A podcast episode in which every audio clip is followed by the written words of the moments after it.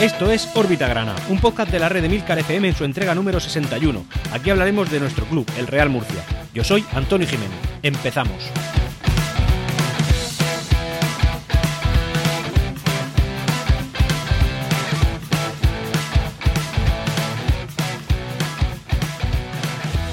Hola, bienvenidos a todos de nuevo a esta segunda entrega de la tercera temporada de Órbita Grana.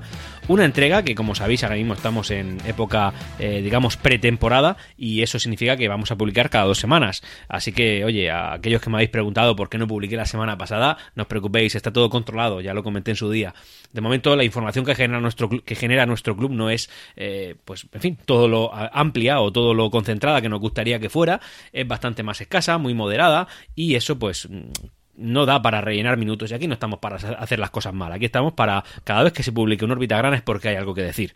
Así que oye, yo voy a seguir fiel a esa filosofía y si para ello tengo que frenar un poquito la periodicidad, lo voy a hacer. En este caso, para que os hagáis un poco a la idea, eh, tengo, pues como siempre, nuestras secciones bien separadas. En este caso, en la entrega de hoy, solamente va a haber una parcela social, en la cual pues van a haber una serie de noticias, concretamente tres, porque es que no hay más. Y luego deportiva. Deportivo sí que va a ir más denso, pero más que nada, más que en cuanto a la actualidad que nuestro Real Murcia desprendido, que es como he comentado, pequeña. Eh, bueno, más que nada, sobre todo al tema de cómo se va a organizar la segunda división B, los movimientos de diferentes equipos, alguno que se está aprovechando, está intentando sacar petróleo donde no hay más que tierra, en fin, eh, una serie de circunstancias curiosas que creo que no, no se han vivido en la vida y dudo que se vayan a volver a vivir. Y de hecho, cuantas más veces vivamos estas cosas, creo que más se adultera la competición. Después de toda esta retaíla de cosas que os digo, vamos a hablar de lo que realmente nos importa, que es nuestro Real Murcia, y en este caso de la parcela social. En las primeras entregas de Órbita Grana recordaréis que la entradilla rezaba, eh, bueno, que esto es un podcast de la afición del Real Murcia y de la, supervivencia, de, la supervivencia de una institución centenaria. Eso no ha cambiado. Lo que sí que ha cambiado es que últimamente tenemos bastante más información deportiva que la social. Y eso en cierto aspecto es bueno. Quiere decir que hablamos más de deporte, hablamos más de, de en fin, de lo que nos interesa, de, de, jugadores que vienen, jugadores que se van, jugadores que renovamos, eh, polémicas típicas de todas las pretemporadas, en fin, de cosas que realmente nos interesan. Y no estamos continuamente hablando de si ahora tenemos que eh, rascar por aquí, rascar por allá, esta medida para intentar no morir, esta este otro eh, federación que nos está tocando la moral, etcétera, etcétera. Es decir, que eso está muy bien. Y este podcast va a ser uno, eh, diría que el primero, que tiene mucha más información deportiva que social. Cierto es que al ser la pretemporada que es, tan atípica que estamos viviendo, esa información deportiva no toda se va a centrar en el Real Murcia, pero sí que es verdad que, aunque sea un poco de refilón, nos toca. Así que, como digo, vamos a centrarnos en la, en la parcela social. Lo primero, y yo creo que de lo más importante de esta temporada, es el número de abonados que llevamos. ¿Por qué digo que es lo más de lo más importante que hay? Bueno, pues porque como bien sabéis, esto va de ingresos. Y al ir de ingresos, en la, en la segunda división B, lo que más, eh, lo que más, eh, la partida que más ocupa en un presupuesto de un equipo son el número de abonados que tiene. Eso no pasa ya en la segunda división ni en la primera, porque ahí están ya los derechos de televisivos que lo negocian de manera conjunta, pero en segunda B eso no pasa. Se hacen de manera individual y en este caso, que yo sepa, solamente está la plataforma Footers para poder eh, comprarlos y poder vendérselo al público en general o incluso vendérselo a alguna cadena autonómica, pero desde luego no a nivel nacional. El número de abonados es fundamental. Y como sabéis, eh, el objetivo que tiene el Real Murcia para esto es de llegar a igualar lo que hemos hecho temporadas anteriores que fueron temporadas con números astronómicos para la categoría, incluso si me apuras para nuestro club en esta categoría. 11.000 abonados eh, hace dos años y casi 12.000, porque se abrió también una campaña de abono de, en, la, en, invierno, eh, casi 12.000. La temporada pasada fue espectacular y más sabiendo que hace dos años el papel del equipo en Segunda División B fue muy discreto, es decir, la gente que se abonó el año pasado llegando a los 12.000, pues sinceramente creo que somos héroes eh, directamente, más sabiendo el plan que tiene el Real Murcia. Es decir, la gente se fija en el plan a largo plazo es decir, la gente no es tonta, la gente sabe perfectamente qué es lo que quiere. No quiere salvapatrias, como he dicho en alguna ocasión, que vengan con mucho dinero y luego no tengan nada. Lo que queremos es saber que esto va a tener continuidad. Bueno, como digo, eh, al cierre de, este podcast, las cifras que han trascendido son mil abonados. Oye, si lo escuchas así de, en crudo, pues suena que va a ser poco, suena que vamos en números cortos. Y es cierto, en parte es cierto, pero también es verdad que hay que tener en cuenta que las peñas aportan pues una cifra rondando entre los 3.000 y los 4.000 abonados y las peñas todavía no han renovado sus abonos. También es verdad que estas cifras que, han, trascendido no se ha especificado si se refiere solamente a las ventas en taquilla o también incluye las ventas online. Esto es una cosa que hay que tener en cuenta. Yo entiendo que 1.000 es el total, incluyendo las ventas online, pero sí que es verdad que si tú a esto le sumas los entre 3.000 y 4.000 abonados, pues ya estamos entre 4 y 5.000 abonados. Que en segunda B, seamos objetivos, no es una pena. Para el Real Murcia sí, es un número bajo, pero bueno, 5.000 abonados en segunda B no es una locura. Yo recuerdo en la época, pues eh, te diría ahora mismo de cabeza, año 2002 temporada 2002-2003, que estábamos en segunda división, recién ascendidos después de aquel maravilloso gol de Aguilar, que eran, éramos 3.500 abonados en la vieja condomina. Éramos muy pocos. 5.000 abonados en segunda B son cifras astronómicas comparados con aquello, y más teniendo en cuenta que nuestro estadio está en churra, no está en, en el centro de la ciudad de Murcia. Y todo esto también hay que sumarle el tema de que, de que bueno, pues están habiendo ciertas incongruencias, ciertas no, desinformaciones, sino cambios en cuanto a la temporada. Eh, por ejemplo, el Real Murcia, a la publicación de este podcast, de, este podcast el día 17 de agosto, pues eh, resulta que iba a empezar la temporada el día 10 de agosto, que se ha retrasado posteriormente al día 17, ahora lo comentaré en la parcela deportiva, es decir, son incertidumbres que hay. Luego, la liga no se sabe si va a empezar en septiembre, como se dijo en un principio, o si se va a ir para diciembre, o si ya empezaremos en 2021, y luego de qué manera va a ser. En fin, todo esto son cosas que influyen en las cifras. Otra información que también ha trascendido esta semana en Parcela Social es una entrevista que en la cadena SER se le hizo a nuestro presidente Francisco Tornel. Una entrevista de la que se sacó una información que yo creo, bueno, en, su momento, hace 10 días, yo pensaba que esto era mucho más lejano y sigo pensando que es lejano, que es simplemente un proyecto ambicioso que él tiene en la cabeza. Pero realmente es algo que llevamos demandando, pues, las 20 años, digamos, que es la ciudad deportiva. En la cadena, como digo, en, esta, en este medio nacional, cadena SER, en este caso en su, en su desconexión territorial, en la ciudad de Murcia, bueno, pues Francisco Tornel dice que una de sus prioridades es la ciudad deportiva para el Real Murcia. Y es un tema, es un tema, como digo, recurrente, que siempre está en la actualidad de nuestro club, pero sí que es verdad que en los últimos años es algo que ni se ha mencionado. Ya bastante tenemos con lo que tenemos como para estar hablando de una inversión astronómica como puede ser en la ciudad deportiva. Pero que este presidente esté pensando en esto es una buena señal, porque él lo que nos indica básicamente es que el proyecto que él tiene en la cabeza lo tiene para perdurar en el tiempo. Él, no entiende una cosa que no sea un Real Murcia de futuro. Una ciudad deportiva es futuro, es una escuela, son niños, es, literalmente el futuro. Y, eso es algo que nosotros sabemos y es algo que por desgracia no hemos podido disfrutar. Así que que nuestro presidente, que es una persona que no está apegada al sillón, piense eso, pues yo creo que está, en fin, que entra dentro de, la esperanza, ¿no? ¿no? Digamos que nos llena con un poquito de esperanza Así que es verdad que es algo que vemos lejano, pero es algo que sigue ahí, sigue ahí. Y ya, para terminar con la parcela social, ya veis que esto es bastante escaso, decir, bueno, pues una pequeña anécdota que me pasó y es que el otro día estaba yo comentando con un primo mío que yo creo que en la historia del Real Murcia nunca ha habido un periodo tan largo, nunca, en la que los aficionados no hayamos podido disfrutar de nuestro club. Nunca se ha pasado tanto tiempo más lo que nos queda. Es decir, realmente nunca ha sido. Y precisamente al día siguiente de yo comentar eso con mi primo, concretamente el 12 de agosto, en el, en el periódico digital de la verdad, trascendió esta información. Y es que sí que hubo un periodo en el cual estuvimos tantos meses sin disfrutar del Real Murcia. Eh, aún no sabemos nosotros cuánto tiempo va a ser, pero sí que sabemos que desde 1936, eh, es decir, en plena guerra civil, fue cuando el Real Murcia dejó de disputar ciertos partidos, dejando ese vacío, ese vacío de nuestro club eh, para sus aficionados. Así que, oye, desde 1936 y 2020, daros cuenta a qué nivel estamos hablando en la actualidad que, que, hoy en día nos inunda con el tema de la, de la pandemia que estamos sufriendo. Y ahora vamos a pasar a la parcela deportiva de bueno, la información que nuestro club, y no nuestro club, sino el fútbol en general ha estado desprendiendo estas dos últimas semanas. Es eh, densa, pero más que densa es eh, liosa, es desalentadora, para mí es incluso cansina. Eh, dan ganas de dejar de seguir el fútbol. Yo concretamente soy de los que piensa que soy del Real Murcia, no soy futbolero en sí, no soy eh, de ver cualquier partido y disfrutar. Sí que es verdad que tiro más a categorías inferiores, es decir, a mí me llevas a un partido en tercera división con mi familia a verlo y lo disfruto, pero después me llevas a ver un Barça Madrid y sinceramente para mí es gris por dentro, no, no, no lo disfruto, para que nos hagamos una idea. Yo soy del Real Murcia y después en segunda instancia sigo a los equipos que me rodean, pero no, no soy de ver grande fútbol ni nada de eso. Yo no, ni disfruto ni, ni, ni siento afligido cuando el Barça pierde 2 a 8, ni cuando el Madrid, ni cuando el Madrid lo, echan de la Champions. Es que me da igual. Y todo esto para deciros básicamente que si no que si no fuera por el Real Murcia, yo igual me quitaba de líos y dejaba de seguir el fútbol, porque lo que está pasando estas dos, dos últimas semanas es de traca, es grave, es es ver la clasificación y pensar, pero ese equipo está en esa categoría porque se lo ha ganado o porque se lo han regalado o porque ha llorado mucho.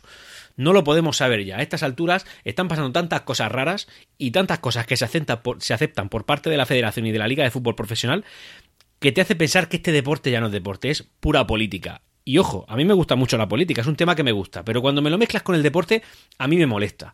Que ahora un equipo esté en segunda o en segunda B depende de decisiones políticas. Que hayan equipos de tercera que han ascendido a segunda B eh, depende de otras decisiones políticas. Que los equipos de segunda B que han subido a segunda, y lo digo ahora y lo repito, estén en segunda, están en segunda, en parte también se debe a la política. ¿Por qué? Pues porque ningún equipo que ha subido se ha merecido estar en playoff, porque no ha terminado la temporada. Lo digo ahora, lo diré mil veces. Es decir, eh, todos los equipos que han subido de segunda B a segunda y todos los equipos que no han bajado de segunda B a tercera, todo eso han sido decisiones políticas y son cosas que enturbian la, categoría, enturbian la, competición, lo, rompen todo. Y es que en este caso, la segunda B ha sido el vertedero de todos. El vertedero. Los que mm, políticamente tenían que subir de segunda de tercera a segunda B, lo han hecho. Los que tenían que bajar de segunda a segunda B, lo han hecho. Los que tenían que bajar de segunda B a tercera, esos no han bajado pero sí que teníamos que subir a los que estaban en segunda B en posiciones en ese momento de ascenso. En fin, todo muy político, ahora veréis a lo que voy. Pero bueno, vamos a ir centrando un poco el, tino y vamos a hablar del tema deportivo. Voy a empezar hablando de lo que me importa, de lo que de verdad me escuece y de lo que de verdad me, me, da en el corazón. Y en mi Real Murcia. Y es, bueno, vamos a hablar. El tema de cuándo nuestro club va a volver a los entrenamientos. Bien, pues en un principio iba a ser el día 10 de agosto, es decir, el lunes pasado, pero... Eh, con una serie de discordancias que ha habido en la federación, unas reuniones con las federaciones territoriales de cada comunidad del país, se han reunido y, oye, decidieron que no sabían cuándo volver, no sabían cuándo iba a volver la competición. Se ha hablado de finales de septiembre, que es la fecha que se mantiene en un principio, pero también se ha hablado de finales de año y también se ha hablado del año 2021. No se sabe nada. Entonces, ante esta situación de incertidumbre, el Real Murcia decidió atrasar la vuelta a los entrenamientos del día 10 de agosto al día 17. Todo esto, pues evidentemente, pues, por la pandemia que estamos viviendo. Es que al final todo lo que nos está, todo lo que ahora mismo importa en el fútbol depende de eso. Y hay mucha incertidumbre. También es verdad que se están tomando decisiones horribles. Bueno, en cuanto a movimiento de la plantilla de nuestro club, hablar, pues bueno, por, un lado, Alberto Rodríguez y el Real Murcia rescinden su contrato. Han llegado a un acuerdo económico por el cual, pues bueno, Alberto Rodríguez deja de pertenecer a la, a la, a la, bueno, a la disciplina, a la disciplina de nuestro club. Recordaréis que Alberto, bueno, pues no ha contado mucho este año con el, para el entrenador, ha disputado pocos minutos y la mayoría del tiempo se lo ha pasado en la grada y es un jugador que vino con cierta polémica por unos tweets que publicó años atrás que a la hora de incorporarse a la disciplina del Real Murcia pues no tuvo mucho mucha repercusión, de hecho lo hizo y la gente lo apoyó. Oye, punto de inflexión, lo que dijiste que era en el pasado, ahora vamos a apoyarte, muy bien, ahora ya no está en el Real Murcia, o sea que no hace falta apoyarlo tampoco, que le vaya muy bien, por supuesto, pero ya no está en nuestra plantilla y nosotros le deseamos el bien a nuestro club. Pero sí que es verdad que esto con otros clubes pues ha pasado de manera diferente y eso lo digo porque ahora más adelante comentaremos una noticia que, va por, esto, por estos derroteros. También hemos hecho un fichaje y es el de Pablo Aro, un segoviano de 23 años, extremo diestro que viene del filial de la Unión Deportiva Las Palmas. Ha disputado cinco partidos también en segunda división y alguno de Copa del Rey con el primer equipo ha llegado con la promesa de ser un jugador eh, muy ágil en el uno contra uno y además que va bastante bien por, por banda. Así que, oye, como le decimos a todos los jugadores que se incorporan a la disciplina de nuestro club, bienvenido, esta es tu casa y nosotros somos tu afición. Cuenta con nosotros para lo que te haga falta. Eh, y otra noticia esperada por todos, que además es importante. Pero sí que es verdad que está siendo un poco no sé cómo decirlo, discordante en los medios de comunicación. Por un lado, eh, Gregorio León por Twitter eh, dijo que Rafa Chumbi ha llegado a un acuerdo de renovación y que no han trascendido muchos más datos, ni sueldos ni nada, pero sí que ha habido una rebaja salarial por la cual Chumbi y el Real Murcia han llegado a un acuerdo deportivo. Pero en cambio, el sábado pasado, por la tarde, a través de la verdad, trascendió una información de que las relaciones con Chumbi se están rompiendo. De hecho, en un grupo de WhatsApp, esto evidentemente entra dentro de la información amarillista del Real Murcia, pero bueno, yo la traigo aquí, cada uno saque sus propias conclusiones, que Rafa Chumbi se había salido de un grupo de WhatsApp de jugadores del Real Murcia y que las relaciones con, Adrián Hernández parecen estar deteriorándose a marchas forzadas, es decir, de una manera muy rápido. Yo lo que digo de Chumbi es lo que digo en todo momento, es decir, eh, es un jugador que en su momento vino con mucho nombre, mucho relumbrón, pero y desde luego ha sido un icono porque el año pasado, si mal no recuerdo, el Cartagena le tiró los trastos y al final él decidió quedarse en el Real Murcia y eso evidentemente pues es una cosa que a la afición le llenó por dentro. Es decir, oye, que prefieras a mi club a cualquier otro, pues a mí me, me, me satisface bastante. La cosa es que Chumbi tiene que bajarse el salario para poder seguir en el Real Murcia, porque el Real Murcia tiene una política de, de, mimar muchísimo sus finanzas y esto no es una excepción para nadie. Y ningún jugador es, es, es imprescindible. Ahora que lo digo, me estoy acordando de un tuit que yo retuiteé eh, desde la cuenta de Órbita Grana, de, en este caso de arroba er-guirito, de Giri, el, Giri para, para, todos los que sabemos un poquito de, afición del Real Murcia, un gran conocido, Gavín, desde aquí, desde aquí un saludo muy grande, desde Órbita Grana, en el que puso, pues yo creo que uno de los mejores tweets que yo he leído en, meses, y es, eh, lo voy a citar literalmente. Mis ídolos del Real Murcia, casi todos son de la grada. Jugadores, puedo contar con los dedos de una mano. Pues toda la razón del mundo. Ningún jugador es imprescindible y ningún jugador nos ha dado más allá de lo que su salario le ha pagado. Y sí, evidentemente hay gente que a la afición le ha caído mejor, que ha dado más por la afición, pero eso básicamente es ser un buen trabajador versus no serlo.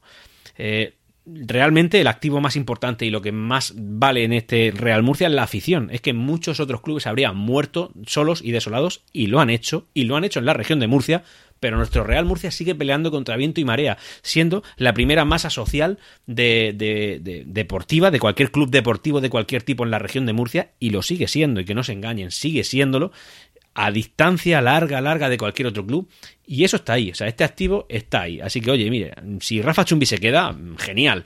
También os digo que yo creo personalmente, a nivel personal, y por supuesto, el que esté en discordancia conmigo, lo respeto 100% porque sé que Chumbi es, en cuanto a las opiniones de los aficionados, está en un extremo o en el otro. En mi caso, yo estoy en un extremo tirando para abajo. Es decir, si Chumbi renueva, bien. Y si no renueva, y si no renueva, bien también. Es que hay muchos jugadores como Chumbi en segunda B tienes que escarbar un poquito más que para cualquier otro jugador, vale, pero delanteros de la categoría de Chumbi, pues hombre, Chumbi, tuvo su momento y ojalá eh, tenga un segundo momento muy importante y ojalá sea en mi Real Murcia, pero a día de hoy Chumbi no es imprescindible. Y esa es la opinión que tenga que tengo. Bueno, tras estos movimientos, eh, el fichaje de Pablo Aro, como he comentado, la renovación de Chumbi si es que llega, bueno, pues resulta que el Real Murcia tiene las 16 fichas, 16 eh, fichas senior cubiertas. Es decir, sabéis que, eh, que, en una plantilla de segunda B tienen que haber siempre una serie de fichajes sub-23 para que no haya ningún tipo de problema, evidentemente, de alineación indebida. Al final esto no deja de ser fútbol amateur, como lo llaman algunos, yo diría semi-profesional, en las cuales pues hay cierto eh, componente formativo en el cual tienes que meter a gente joven y eso está establecido. Bueno, por las 16 fichas que tenemos para jugadores mayores de 23 años ya estarían cubiertas si es que Chumbi renueva.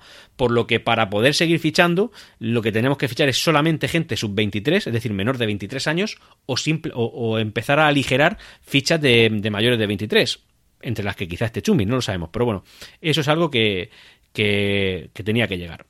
Otra noticia también importante en la plantilla es que Tanis Marcellán acepta un reajuste en su salario, es decir, va a bajarse el salario para poder quedarse en el Real Murcia. Tanis Marcellán, como veis ahí, bueno, para empezar fue entre comillas el héroe de la, de la Copa Federación porque, en fin, paró el penalti que nos hizo campeones y también es verdad que es un jugador que empezó en el banquillo en, detrimento de, perdón, eh, estando él por debajo de Lejárraga como, como portero titular que era entonces y fue comiendo el terreno, fue comiendo el terreno y al final se convirtió en el imprescindible de la plantilla.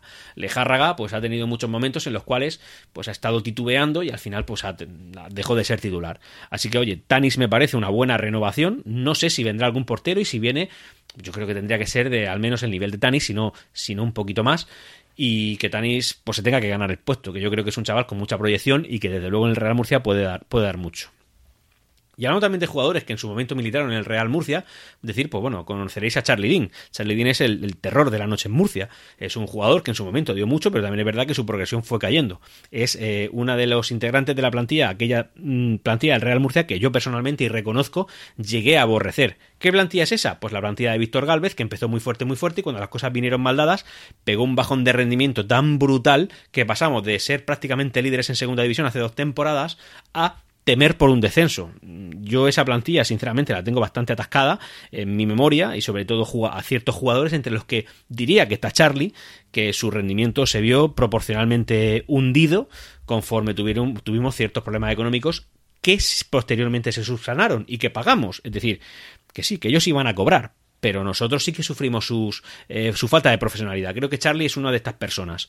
Podéis estar de acuerdo conmigo o no, y por supuesto lo respeto, pero yo pienso eso de Charlie. Y por otro lado, Biel Rivas. Bueno, pues estos jugadores ahora jugarán en el, en el Universidad Católica San Antonio de Murcia. El equipo universitario católico eh, ha fichado a estos jugadores, también lo ha hecho José María, a, José María Salmerón, lo sabéis, nuestro antiguo entrenador, que, que previamente a nosotros fue entrenador de ellos, han vuelto, así que oye, ellos se están aferrando al pasado, a una plantilla que en su momento les dio un ascenso a, segunda división y bueno, pues, oye, muy bien, que hagan lo que tengan que hacer, pero era un dato que quería traer aquí simplemente para, para saber de qué va también la competencia, que es una cosa que también tenemos que estar mirando de vez en cuando. Y una cosa que me hila con un tema anterior que he nombrado es una polémica que ha habido con el equipo nuestro vecino del sur, de la región de Murcia, el, el, Cartagena, que, eh, bueno, pues como sabéis, fichó para el filial, como comenté en el último Orbita Grana, como primer entrenador a Pepe Aguilar. Eso no es polémica, oye, ya sabéis, Pepe, Pepe, como te comenté, cada vez está más cerca de Murcia, pero como segundo entrenador quería fichar a un antiguo jugador nuestro, cartagenero, no de nacimiento porque nació en Barcelona, pero sí que es verdad que desde pequeñito se fue a vivir a Cartagena y eh, bueno, después pues pululó por muchos equipos diferentes, entre uno, uno de ellos fue nuestro, el Real Murcia, fue un jugador que dio un muy buen rendimiento y que en su momento hizo ciertas declaraciones que a, que a la gente de Cartagena no le sentó mal, tipo que bueno, pues la afición que no le había tratado mal, que no era una afición muy fiel, temas de ese tipo, que es Isaac Jove. Vale, pues Isaac Jove, por lo visto el Cartagena, lo hizo público en, un, en, en, una nueva cuenta de Twitter que tiene de Fútbol Club Cartagena Cantera, o sea, cientos de millones de seguidores veo yo ahí, pero bueno, han abierto una cuenta de esas y, bueno, pues lo anunciaron como segundo entrenador. Bueno, se ha armado la de Dios es Cristo para que no lo fichen. Yo no he visto una afición tan agresiva para que no fichen a una persona como lo ha sido en este caso, en este caso, la del Cartagena. Bueno, madre mía, un, jugador que defiende a, los colores del, eterno rival y que siempre tenemos en nuestra cabeza de manera infinita, eso no puede estar aquí, madre mía, de tal manera que Isaac Jove publicó unos tweets renunciando a ese, a ese puesto, incluso dando a entender que lo hacía incluso por la integridad de su familia. ¿Quién no habrá recibido este hombre? ¿Qué, mensaje no habrá recibido para renunciar a un trabajo jugoso? Porque entiendo que ahora eh, estar ahí en, esa en ese cuerpo técnico pues tiene su, su caché económico. Em, para, para, renunciar a todo eso y decir, oye, es que por eso y por la integridad de mi familia, yo es que no voy a aceptar ese puesto. Madre mía, me parece una barbaridad. Yo no quiero ni saber qué le han mandado, pero sí que he visto algunas respuestas por, por Twitter y, bueno, puedo decir que el grito unánime y exacerbado de la afición del Cartagena ha sido, bueno, brutal, brutal. Y os puedo decir que las declaraciones de Isaac Jove, las podéis buscar por internet que son públicas, no fueron nada exageradas, ¿eh? No, no fue una... Eh, no, vamos, que no fueron palabras malsonantes en ningún caso. Oye, pues yo soy murcianista, juego con con mi club. Sí que es verdad que me he criado en Cartagena, pero yo me siento murcianista. Palabras de ese tipo. No, no, no hay locura más. Bueno, ya está. Era un tema que, quería traer porque además también va un poco a colación con el tema de la, de, la antiguos de nuestro exjugador Alberto Rodríguez. Ya está, es un tema que no da para mucho más. Ahora también quiero hablar del tema gordo, eh, ya es el gordo del podcast, de eh, qué pasa con la federación, la, Liga de Fútbol Profesional y la Segunda División B y la Segunda División A y prácticamente todo el fútbol. O sea, una locura. Eh, están sucediendo una serie de acontecimientos que realmente están manchando la competición, que la están adulterando, que lo están haciendo político y que yo no creo que al final llegue a este punto, pero todo está orientado, todo está orientado y muy orientado por lo civil o por lo criminal a que el Deportivo de La Coruña se mantenga en segunda división, pese a que deportivamente queda claro meridiano que no tienen opción, porque incluso el partido que jugaron eh, de la última jornada, que lo jugaron más tarde que el resto, porque era de, que el resto de la categoría, porque fue en horario unificado, salvo ese partido en concreto por el tema del COVID-19, lo acabaron ganando. Y sumándole esos tres puntos, no da para que se mantengan. Es decir, no tienen para qué quejarse. Bueno, resulta que el Deportivo de La Coruña ha tomado, vamos, medidas eh, de todo tipo. Por ejemplo, a la desesperada. Eh, de intentar hacer que al Extremadura, un equipo también descendido contra el que jugaron, se le declare como alineación indebida al partido que hicieron para que le regale, bueno, le perdón, le den los tres puntos que en ese momento se ganó el Extremadura al Deportivo de La Coruña. Si sumara esos tres puntos sí que lo haría. Evidentemente esto desestimado. Seguimos. Ahora resulta que el sábado pasado un juez instructor de la Liga parece que ha solicitado el descenso administrativo del Fuenlabrada y una sanción de 15.000 euros a este equipo. ¿Qué pasaría si descendiera el, Fuenlabrada de manera administrativa? Pues que el Depor se volvería a salvar. Bueno, ha habido unas declaraciones del presidente de Fuenlabrada que, vamos, en un tono ya agresivo de esto es un complot para intentar salvar al Deportivo como sea. Parece que la Liga se ha enrocado en que no pueden haber más de 22 equipos y no admiten, no, no, admiten a lo, al Deportivo y al Numancia, que el Numancia está ahí a rebufo a ver qué pilla. Pero vamos, lo del Deportivo está siendo una cosa exagerada. Eh, la alineación indebida del, del Fuenlabrada viene por el tema de no haberse presentado a la, a la competición o haber ido a Coruña habiéndose saltado los protocolos del COVID-19 cuando el propio Javier Tebas, presidente de la Liga Profesional, se atribuyó a sí mismo todos los, en fin, todas las culpas de que eso sucediera. O sea, que, que si eso siendo así y el propio el máximo mandatario de la liga responsabilizándose a sí mismo, ¿de dónde sale ahora un juez que a saber quién es ese juez diciendo que hay que bajar al, al, Fuenlabrada? O sea, todo orientado a que el deportivo, que no se ha ganado absolutamente nada, nada, nada en, lo, en el deporte, se mantenga. Claro, lo que pasa con el Deportivo es que tiene una deuda astronómica comparada con la, por ejemplo, la nuestra cuando nos descendieron y como el Deportivo baje, bueno, no os imagináis. Y os digo otra cosa, que esto va a sonar así, no sé, a lo mejor decrecidito, pero el Deport no es, más, no, no es un club en cuanto a afición más grande que el Real Murcia. Lo que tiene el Deport es por la época dorada que ha vivido, pero el Deport en las mismas circunstancias que el Real Murcia estaría no mejor que nosotros. Hay que recordar que La Coruña es una ciudad más pequeña que la nuestra, y así que potencialmente es así. Oye, que estoy sonando un poquito, yo qué sé, lo que queréis decirme por, compararme con el Deport. Es que no me parece una locura. Es que no me parece una locura. Es que nuestra realidad es la que es y creo que el Real Murcia, en las mismas circunstancias que el Deport, si nosotros hubiéramos ascendido en vez del Deport en aquella, en la década de los 90, yo creo que el Real Murcia habría sido bastante más grande que el Deport. No digo deportivamente, digo en cuanto a afición. Deportivamente no lo sé, es que el Deport gana una liga. Pero bueno, es que este campeón de liga está en segunda B por deméritos deportivos y como sea, parece que la liga, por intereses políticos, lo quieren mantener. Pero es que, ojo, resulta que ahora la segunda división B, que como bien sabéis, se compone de 5 grupos con 20 equipos cada grupo, por tanto 100 equipos, pues, eh, sorpresa, que ahora somos 102. Qué casualidad, ¿no? Daros cuenta. Resulta que una, dos eliminatorias de ascenso de tercera división a segunda división B eh, no se pudieron disputar por tema de positivos en, el, en COVID-19. ¿Qué sucedió? Porque se suspendieron esos partidos. Claro, la gente esperaba que esos partidos se disputasen y que de esos cuatro equipos, dos subieran por, porque por méritos deportivos se lo merecen. Pero llega la Federación de Fútbol, que está empeñada, empeñada, empeñada, y dice, no, no, bueno, pues esos partidos no se disputan y los cuatro equipos ascienden. Por tanto, de 100 equipos, Ahora pasamos a 102 equipos. ¿Y qué haces tú ahora con 102 equipos? Porque ya están descuadrados los grupos. Bueno, pues el primer intento fue salvar al Depor y al Numancia, es decir, 24 equipos en segunda división, y como no bajan esos dos equipos, pues volvemos a ser 100 en segunda B. Pero la liga se ha enrocado en que no, que no puede ser más de 22 equipos en segunda, cosa que me parece cuerdo, porque ese es el motivo que alegaron cuando nos descendieron administrativamente, admitieron al, Mirandés y no quisieron después admitir al Real Murcia, que 23 equipos no valían. Bueno, vale.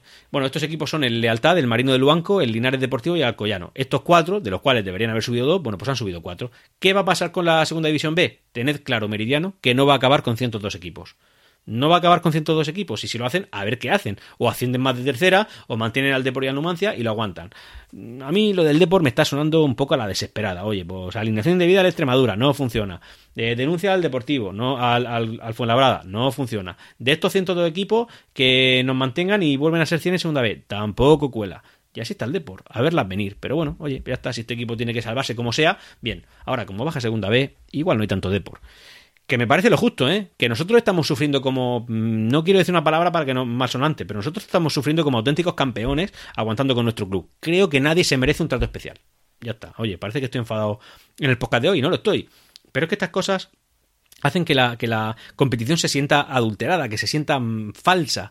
Y eso me escuece, me escuece porque es que este es mi entretenimiento de los fines de semana, es mi Real Murcia. Y creo que todo lo que me están tocando al Real Murcia, todo lo que sea tocar las categorías, es perjudicar a mi club señores, que yo no voy a ver la Champions, que yo no voy a pagar por, por, por ver a los equipos en pay-per-view en mi casa, que yo no voy a hacer eso, que yo veo a mi Real Murcia y cuando me tocas la categoría o me tocas algo que afecta a mi equipo, pues me escuece, porque me estás quitando lo único que me interesa del fútbol.